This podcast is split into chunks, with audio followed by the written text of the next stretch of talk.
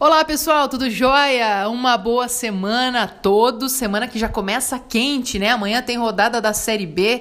Os times paranaenses começam a voltar a campo e é uma ótima oportunidade para o Curitiba tentar assumir a liderança do campeonato. O time recebe o Vitória, Curitiba que vem de dois jogos fora de casa, somou quatro pontos, empatou contra o líder, está dois pontos do Bragantino e dependendo do resultado do jogo do Bragantino, se o Curitiba vencer amanhã o Vitória no Couto Pereira, pertinho da torcida, tem tudo para isso, o Curitiba pode assumir a liderança do campeonato.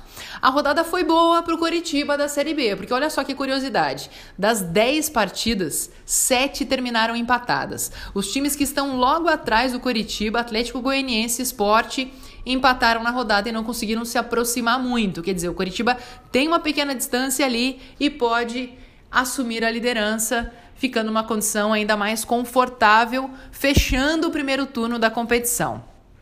Bom, entre os times que empataram na rodada está o Paraná. E o empate foi ruim para o Paraná jogando na Vila Capanema em casa. O time vem pressionado, não vence as sete partidas, empatou com o Criciúma. Tudo bem que o Paraná reclamou de pênaltis. É, o jogo não foi bom para o time, que agora segue sem vencer e precisa buscar o resultado fora de casa. Encara o Botafogo em Ribeirão Preto amanhã. O Paraná é o 11 colocado, está a cinco pontinhos do G4. 4. Não pode ficar mais distante porque vai ficando complicado. Estamos chegando na metade do Campeonato Brasileiro da Série B. O Operário também empatou em 0 a 0, só que jogou lá em Salvador contra o Vitória, numa condição diferente em que o goleiro Rodrigo Viana conseguiu segurar o placar, conseguiu ajudar o Operário a não tomar gol e o Operário conseguiu somar um pontinho fora de casa. Agora volta para casa e vai receber o Figueirense, um time em crise, toda aquela situação, né, de salários atrasados e tudo mais. O Operário pode se aproveitar desse momento do Figueirense para vencer e subir na classificação. Os times paranaenses estão coladinhos ali, tirando o Curitiba que está brigando pela ponta. O Operário é o décimo colocado, está com uma posição a mais do que o Paraná está a 5 pontos do G4 também, todos com a mesma pontuação ali. E o Londrina acabou perdendo no fim de semana, jogando no Estádio do Café, na reestreia do técnico Cláudio Tencati, perdeu para o São Bento. Se a gente falar o placar do jogo, não condiz muito com o que foi a partida, né? O Londrina perdeu por 4 a 2 para o São Bento. Primeiro, Zé Roberto estava inspiradíssimo, né? Fez os quatro gols do São Bento na partida. É, ele que em toda a Série B fez oito gols, metade deles foram nesse jogo lá no Estádio do Café. O Londrina teve mais posse de bola, 65% de posse de bola, chutou o dobro no gol, oito vezes chutou no gol, teve mais oportunidades, conseguiu criar chances, mas o time se desequilibrou. Começou a tomar gol do Zé Roberto, se desequilibrou. Já vem de resultados ruins. E aí perdeu a chance de empatar, a defesa falhou muito também, o Londrina acabou perdendo jogando em casa. Vai buscar o resultado contra o Guarani na quarta-feira. O Londrina joga só na quarta-feira contra o Guarani lá em Campinas, precisa vencer também para conseguir sair ali da zona intermediária, né? O Londrina é o nono colocado com 25 pontos, também a 5 do G4 para conseguir se aproximar de novo do pelotão da frente. O Londrina vai precisar vencer jogando fora de casa para quebrar essa série aí de cinco jogos sem vitória.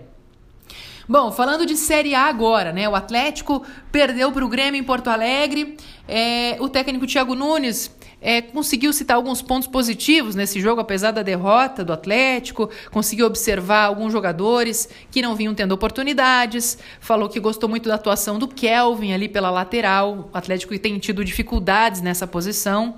É, lembrando que apesar né, do Atlético ter jogado contra o time reserva do Grêmio, o Atlético também tinha vários desfalques para essa partida. Seis jogadores fora, né? Jonathan, Adriano, o Nicão, o Marco Ruben, o Madison, Tony Anderson todos fora da partida e o Atlético teve que jogar com um time bem diferente.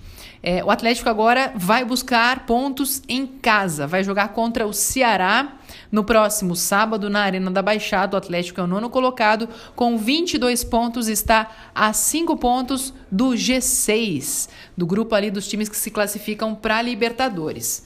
Bom, destaque dessa rodada, difícil da gente não falar, né? Inclusive, o próximo adversário do Atlético é o Ceará, o time que perdeu no fim de semana para o Flamengo. Flamengo né, jogou muito bem, teve uma atuação super espetacular e com destaque para o golaço do Arrascaeta, um golaço de bicicleta é, no cantinho. Foi um golaço muito que repercutiu pra caramba, assim, inclusive digno de prêmio Puscas, né? Então o Flamengo venceu e assumiu a liderança da Série A do Campeonato Brasileiro, porque o Santos empatou com o Fortaleza. O São Paulo perdeu para o Vasco por 2 a 0. Corinthians empatou com o Havaí. E aí os times acabaram ajudando o Flamengo né, a assumir a liderança do Campeonato Brasileiro. Bom, por hoje é só, a gente segue acompanhando a semana cheia dos times aí, vamos trazer todas as novidades dentro do Globo Esporte. Um beijo para todos vocês, uma ótima semana.